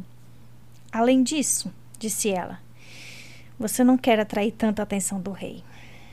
Sua voz saiu leve, mas viu uma sombra passar por seu rosto quando ela atravessou o quarto e abriu a porta para que os servos voltassem correndo. Eles me empurraram para trás de um biombo de ébano incrustado com estrelas de madrepérola, de modo que parecesse um céu noturno. Em poucos minutos, me vestiram com uma túnica limpa e calças. botas de couro macio e um casaco cinza. Desapontada, percebi que era apenas uma versão limpa do meu uniforme do exército. Havia até um pequeno emblema de cartógrafo mostrando uma rosa dos ventos na manga direita. Meus sentimentos devem ter transparecido no meu rosto. Não era o que você esperava? Gênia perguntou com algum divertimento. Hum, só pensei que. Mas o que eu havia pensado? Realmente achei que usaria a túnica de um grisha? O rei espera ver uma menina humilde arrancada das fileiras de seu exército, um tesouro desconhecido. Se você aparecer em um Kefta, ele pensará que o Darkling estava escondendo você. Por que o Darkling me esconderia? Genya deu de ombros. Para se aproveitar? Para lucrar? Quem sabe? Mas o rei é. Bem, você verá o que ele é. Meu estômago revirou. Eu estava prestes a ser apresentada ao rei. Tentei me equilibrar, mas Gênia me apressou pela porta e pelo corredor, minhas pernas pesadas e trêmulas. Próximo à base da escada, ela sussurrou: Se alguém perguntar, só ajudei a você se vestir. Eu não devo trabalhar com grixas. Por que não? Porque a ridícula rainha e sua corte mais ridícula ainda acham que não é justo. Fiquei boquiaberta com ela. Insultar a rainha poderia ser considerado traição, mas Gênia parecia totalmente despreocupada. Quando entramos no imenso salão abobado, ele estava repleto de grixas em túnicas carmesins, roxa e azul escuras. A maioria deles parecia ter perto da minha idade, mas alguns grixas mais velhos estavam reunidos em um canto. Apesar dos cabelos grisalhos e rostos enrugados, eles eram notavelmente atraentes. Da verdade, todo mundo no salão tinha uma desesperadora boa aparência. Ai, talvez tenha razão, murmurei. Ah, isso não é trabalho meu, não, diz Gênia. Franzi a testa. Se Gênia estava dizendo a verdade, então essa era mais uma evidência de que eu não pertencia àquele lugar. Alguém nos viu entrar no salão e um silêncio caiu com cada olhar da sala vidrada em mim. Um grixa alto, de peito largo e vestindo túnica vermelha escura se adiantou. Ele tinha a pele profundamente bronzeada e parecia exalar boa saúde. Fez uma ligeira mensura e se aproximou. Eu sou Sergei Besnikov. Eu. Eu sei quem você é, é claro. Sergei interrompeu, seus dentes brancos brilhando. Venha, deixe-me apresentá-la. Você caminhará conosco. Ele me pegou pelo cotovelo e começou a me levar em direção a um grupo de Corporalk. Ela é uma conjuradora, Sergei, disse uma garota usando um kefta azul com cachos castanhos flutuantes. Ela caminhará conosco. Houve um murmúrio de concordância vindo dos outros Eteralk, atrás dela. Maria, disse Sergei com um sorriso falso. Não é possível que você esteja sugerindo que ela entre no salão com uma grixa de ordem inferior. A pele de alabastro de Maria ficou subitamente manchada e vários dos conjuradores se levantaram. Preciso lembrá-lo de que o próprio Darkling é um conjurador? Então você está se comparando com o Darkling agora. Maria gaguejou e, tentando apaziguar os ânimos, eu me intrometi. Por que eu não vou com a Gênia, simplesmente? Houve algumas risadas baixas. Com uma artesã? Serguei perguntou, parecendo horrorizado. Eu olhei para a Gênia, que simplesmente sorriu e sacudiu a cabeça. Ela pertence ao nosso grupo, protestou Maria, e a discussão recomeçou ao nosso redor. Ela caminhará comigo, disse uma voz baixa, e a sala ficou totalmente em silêncio. Fim do capítulo 6.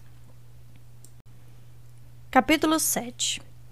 Eu me virei e vi o Darkling de pé em uma arcada, ladeado por Ivan e diversos outros grixas que reconheci da viagem.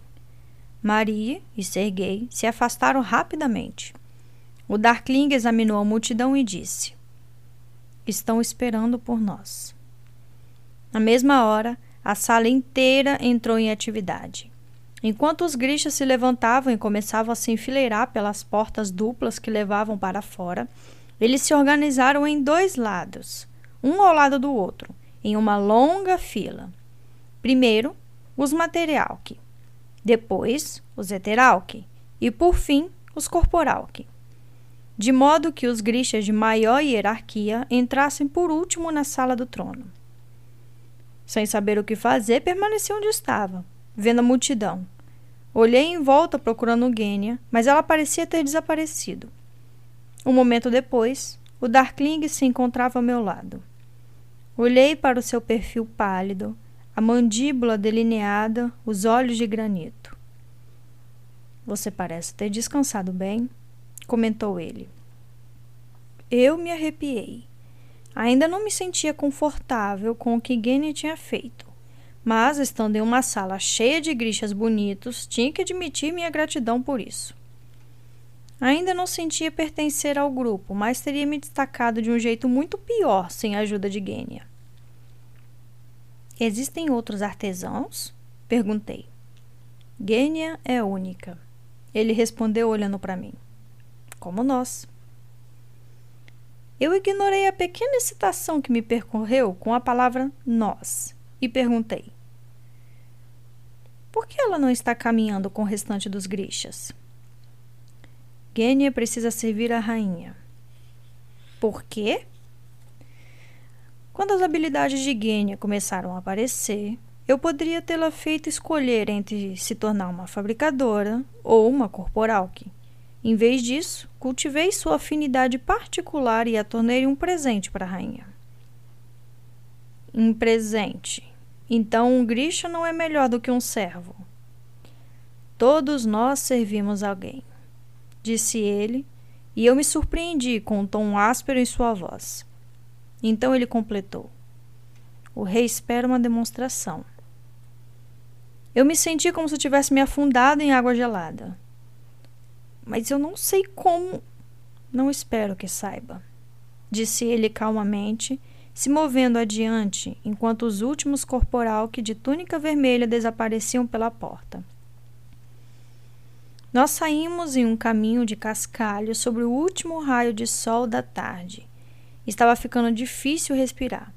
Eu sentia como se estivesse caminhando para minha execução. Talvez estivesse, pensei com uma onda de medo. Não é justo! sussurrei com raiva. Eu não sei o que o rei pensa que posso fazer, mas não é justo me jogar lá e esperar que eu simplesmente faça as coisas acontecerem. Espero que você não anseie por justiça vindo de mim, Alina. Não é uma das minhas especialidades. Eu olhei para ele. O que aquilo significaria? O Darkingly olhou para mim. Você acredita mesmo que eu traria você por todo esse caminho só para fazê-la de idiota? A nós dois? Bem, não, admiti. E agora está completamente fora das suas mãos, não está? Ele frisou. Ele frisou enquanto seguíamos nosso caminho pelo túnel escuro de galhos. Isso também era verdade, embora não especificamente reconfortante. Eu não tinha escolha a não ser acreditar que ele sabia o que fazia. De repente, tive um pensamento desagradável. Você vai me cortar de novo? Perguntei. Duvido que precise, mas depende só de você. Aquelas palavras não me acalmaram. Tentei me acalmar sozinha e diminuir o ritmo do meu coração, mas antes que me desse conta, havíamos chegado ao jardim e estávamos subindo os degraus de mármore branco do grande palácio. À medida que seguíamos por uma espaçosa sala de entrada rumo a um longo corredor forrado com espelhos e ornamentos em ouro, pensei em como o lugar era diferente do pequeno palácio. Para todo lado que eu olhava via mármore e ouro, sublimes paredes brancas e do mais claro azul, lustres brilhantes, lacaios de libré pisos em parques polidos montados em desenhos geométricos elaborados. Não que não fosse bonito, mas havia algo exaustivo em relação a toda aquela extravagância. Sempre supus que os camponeses famintos e os soldados mal supridos de Ravka eram resultado da dobra das sombras. Mas enquanto caminhávamos ao lado de uma árvore de jade embelezada com folhas de diamante, não tive mais tanta certeza. A sala do trono tinha três andares, cada janela brilhando com águias duplas de ouro. Um longo tapete azul claro percorria o comprimento da sala, onde os membros da corte esperavam em torno de um trono elevado. Muitos dos homens usavam uniformes militares, calças pretas e casacos brancos cheios de medalhas e adornos. As mulheres cintilavam em vestidos de seda líquida, com pequenas mangas bolonadas e decotes baixos. Ladeando o corredor acarpeteado, os grixas permaneciam agrupados em suas ordens distintas. O silêncio caiu quando todos os rostos se voltaram para mim e para o Darkling. Nós caminhamos devagar em direção ao trono dourado. Conforme nos aproximamos, o rei se endireitou, tenso de excitação. Ele aparentava ter em torno de 40 anos. Era magro, de ombros arredondados, com grandes olhos lacrimejantes e bigode claro. Vestia o uniforme militar completo, com uma espada fina na baía, e seu peito estreito estava coberto de medalhas. Ao lado dele, no tablado elevado, encontrava-se um homem de barba longa e negra. Trajava vestes sacerdotais, mas havia uma águia dupla de ouro estampada em seu peito. O Darkling apertou gentilmente o meu braço para me avisar de que estávamos parando. Vossa Majestade, Moitzar, disse ele em tom límpido. Alina Starkov, a conjuradora do sol. Uma onda de murmúrio veio da multidão. Eu não tinha certeza se devia me curvar ou fazer uma ligeira mensura.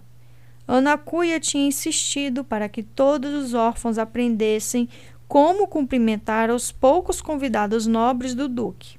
Mas, por algum motivo, não parecia certo reverenciar usando calças do exército. O rei me salvou de fazer bobagens quando assinou impaciente para que nos aproximássemos. Venha, venha, traga para mim. O Darkling e eu caminhamos para a base do tablado. O rei me examinou com minúcia. Ele franziu a testa e seu lábio inferior se projetou levemente. Ela é muito comum. Corei e mordi a língua. O rei também não tinha muito que se olhar. Ele praticamente não tinha queixo e de perto eu podia ver os vasos sanguíneos rompidos em seu nariz. Mostre-me, o rei ordenou. Meu estômago se apertou. Olhei para o Darkling então era isso.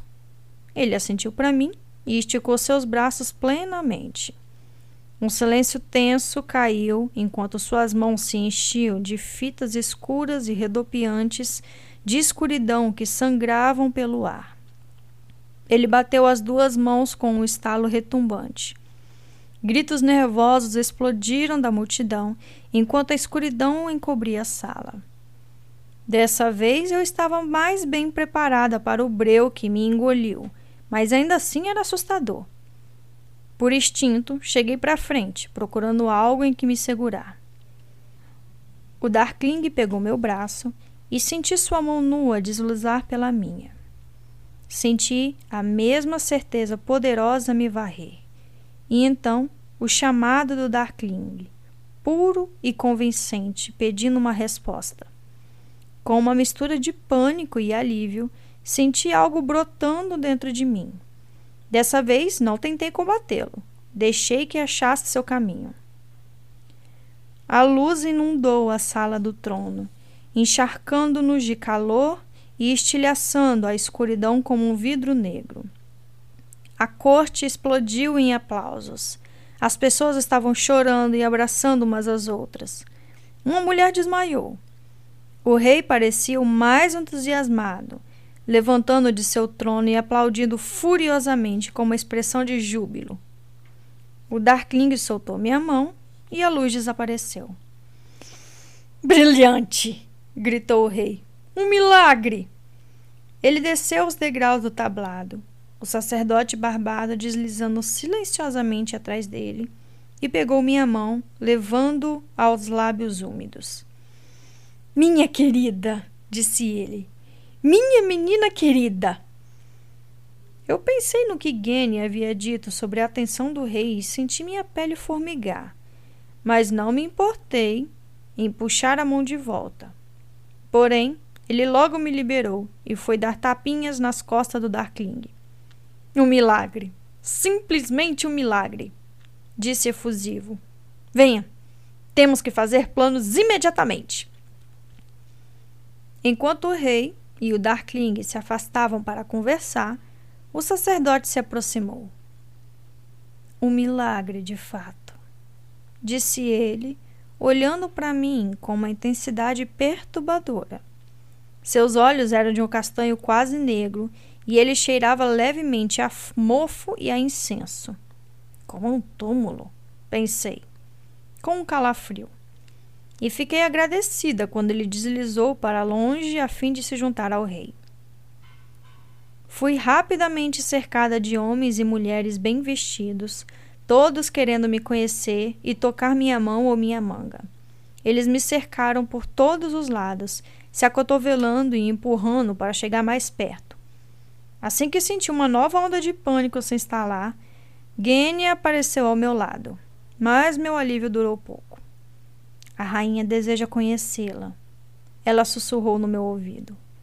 Ela me guiou pela multidão e por uma porta lateral estreita que levava ao corredor. Em seguida, entramos em uma sala de estar que parecia uma joia, onde a rainha se inclinava em um divã embalando no colo um cão fungador de cara amassada.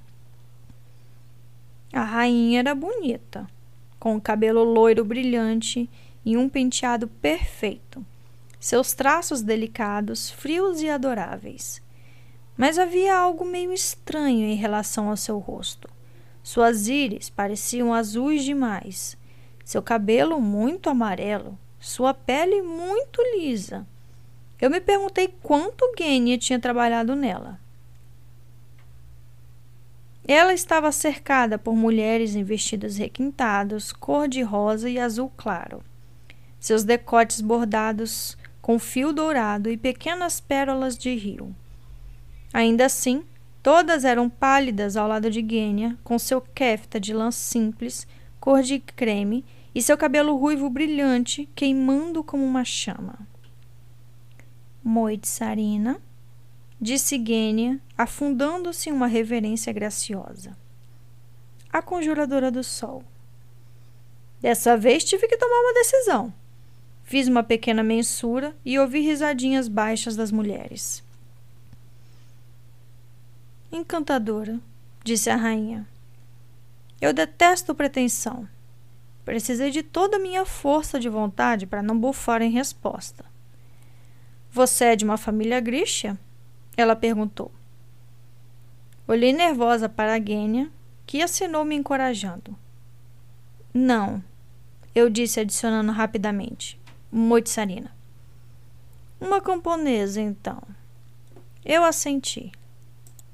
Nós temos tanta sorte com nosso povo, disse a rainha, e as senhoras murmuraram numa suave concordância. Sua família precisa ser notificada de seu novo status. Gênia enviará uma mensagem. Gênia sentiu e fez outra pequena mensura. Eu pensei em simplesmente assentir com ela, mas não tinha certeza se queria começar a mentir à realeza. Na verdade, Vossa Majestade, eu fui criada no lar do Duque Keramzov. As mulheres cochicharam surpresas e mesmo Gênia pareceu curiosa. Uma órfã! Exclamou a rainha soando encantada. Que maravilha!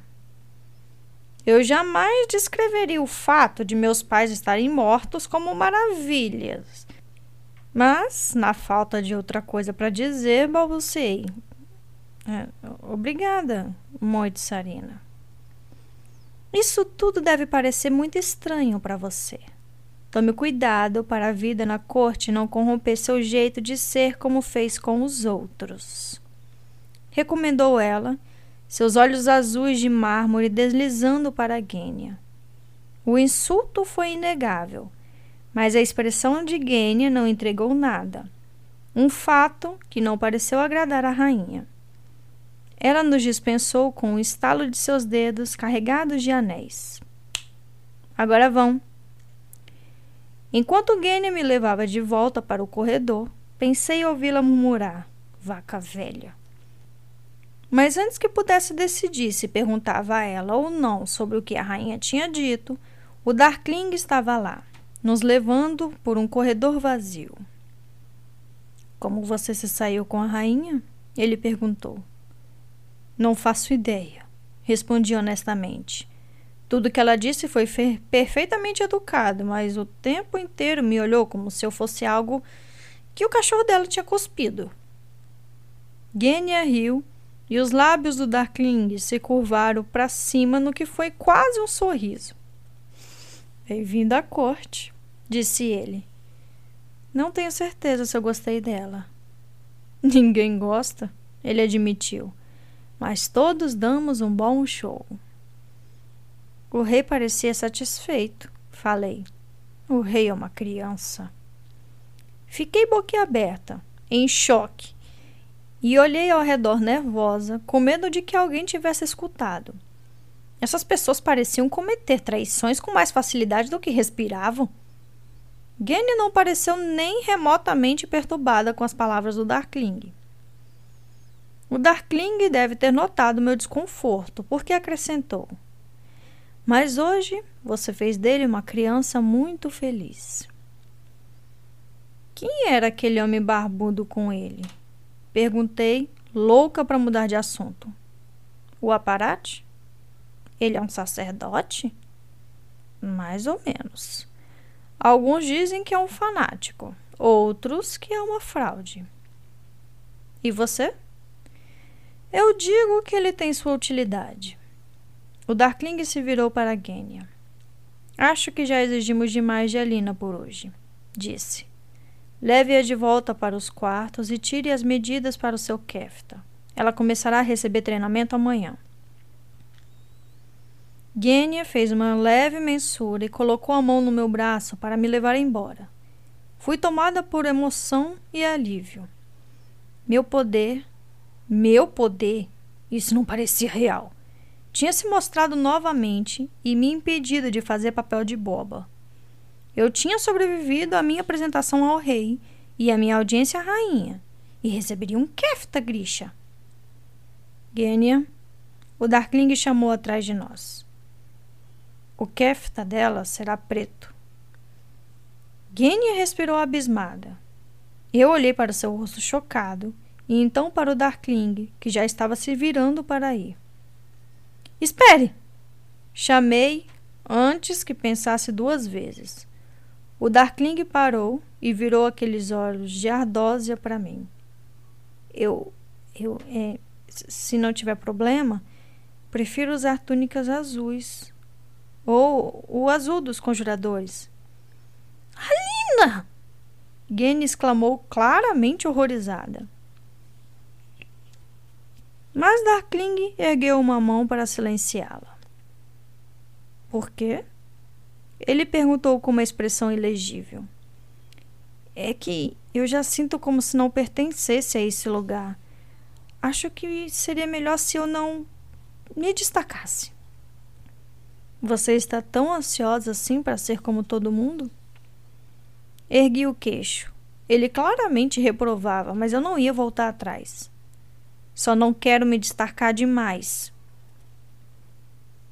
O Darkling olhou para mim por um longo momento. Eu não sabia direito se ele estava pensando no que eu tinha dito ou se tentava me intimidar, mas trinquei os dentes e devolvi o olhar. De repente ele assentiu. Como desejar, disse. Seu kefta será azul.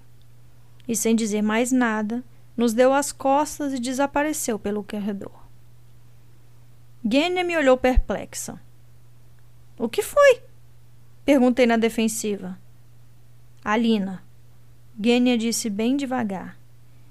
Nenhum outro Grisha jamais teve permissão de usar as cores do Darkling. Você acha que ele está com raiva? Esse não é o ponto, em absoluto. Essa seria uma marca do seu destaque, da estima do Darkling. Isso colocaria você muito acima de todos os outros. Bom, eu não quero estar acima de todos os outros. Gênia sacudiu as mãos, irritada, e me pegou pelo cotovelo, levando-me de volta pelo palácio até a entrada principal. Dois criados de Libré abriram as grandes portas douradas para nós. Num sobressalto, percebi que eles vestiam branco e dourado, as mesmas cores do kefta de Gênia, as cores de um serviçal. Nenhum espanto ela ter pensado que eu era louca de recusar a oferta do Darkling e talvez ela estivesse certa. Mantive o pensamento durante a longa caminhada de volta pelos jardins do pequeno palácio.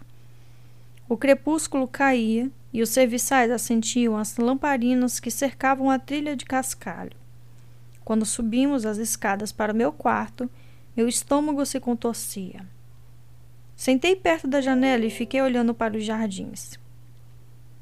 Enquanto eu meditava, Gênia chamou uma serviçal e mandou que encontrasse uma costureira e encomendasse uma bandeja de jantar. Mas, antes de dispensar a garota, ela se virou para mim. Talvez você prefira esperar e jantar com os grixas mais tarde? indagou. Eu balancei a cabeça. Estava cansada e sobrecarregada demais para sequer pensar em ficar de novo rodeada de gente. Mas você ficaria comigo? Perguntei a ela. Ela hesitou. Você não tem que ficar, é claro, falei rapidamente. Tenho certeza de que preferirá comer com os outros. De jeito nenhum. Jantar para as duas, então. Ela disse de um jeito imperioso e a serviçal saiu. Gênia fechou a porta e caminhou até a pequena penteadeira, onde começou a ajeitar os objetos que se encontravam ali: um pente, uma escova, um pote de tinta e uma caneta. Não reconheci nenhum deles, mas alguém devia tê-los trazido ao quarto para mim. Descosta para mim, Gênia disse: Alina, você deve entender que, quando começar o seu treinamento amanhã, bem, corporal que não comem com conjuradores, conjuradores não comem com fabricadores e eu fiquei na defensiva na mesma hora. Olha, se você não quer ficar para jantar, prometo não chorar demais dentro da sopa. Não! Ela gritou. Não é isso, de jeito nenhum. Só estou tentando explicar o modo como as coisas funcionam. Esqueça. Gênia deixou escapar uma lufada de frustração. Você não entende. É uma grande honra ser solicitada a jantar com você mas os outros grixas não aprovarão. Por quê? Gênia suspirou e se sentou em uma das cadeiras esculpidas. Porque eu sou o bichinho de estimação da rainha. Porque eles não consideram que eu faço valioso. Por um monte de razões. Eu me perguntei quais seriam as outras razões e se elas teriam algo a ver com o rei. Pensei nos criados de Libré de pé em cada porta do grande palácio, todos eles vestidos de branco e ouro. Como seria para Gênia ficar isolada dos seus? Mas sem ser uma verdadeira participante da corte. Engraçado, eu disse por um momento. Sempre pensei em que ser bonita tornaria a vida muito mais fácil. Ah, e torna! Gênia disse e riu. Eu não me aguentei e ri também. Fomos interrompidas por uma batida na porta e a costureira logo nos deixou ocupadas com fitas e medições. Quando ela terminou e estava reunindo suas musselinas e alfinetes, Gênia sussurrou: Ainda dá tempo, sabe? Você ainda poderia. Mas eu corei. Azul. Falei com firmeza. embora meu estômago se contecesse de novo. A costureira nos deixou e nos concentramos no jantar. A comida era menos esquisita do que eu esperava. O tipo de prato que eu tinha provado em dias festivos em Keramzin. Mingau de ervilha doce, codorna assada no mel e figos frescos. Descobri que estava com mais fome do que nunca e tive que resistir a pegar meu prato e lambê-lo. Gene manteve um fluxo contínuo de conversa durante o jantar. A maioria fofoca sobre os grixas. Eu não conhecia nenhuma das pessoas de quem ela falava, mas estava feliz de não ter que manter um assunto. Então assentia e sorria quando necessário. Quando a última criada nos deixou levando nossos pratos de jantar, não pude segurar um bocejo e Gênia se levantou. Eu virei pegá-la para o desejo ao amanhecer. Irá demorar um pouco até você aprender os caminhos por aí. O pequeno palácio pode parecer um labirinto.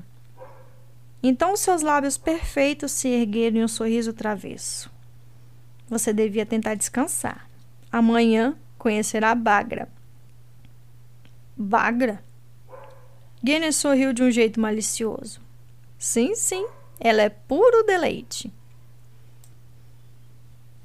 Antes que eu pudesse perguntar o que aquilo significava, ela deu um leve aceno e partiu pela porta. Mordi os lábios. O que exatamente estaria reservado para mim no dia seguinte?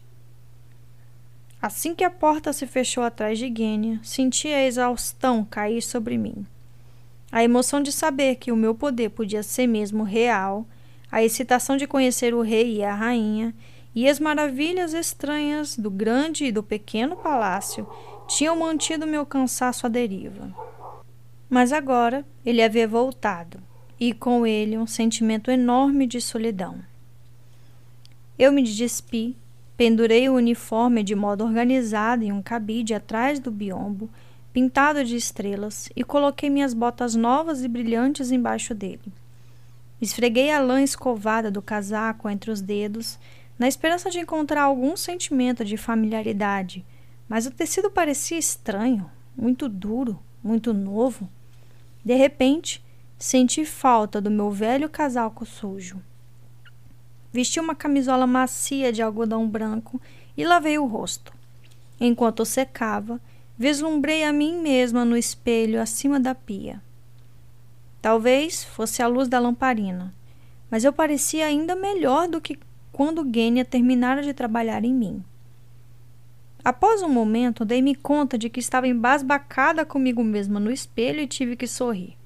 Para uma garota que detestava se olhar, eu corri o risco de me tornar vaidosa.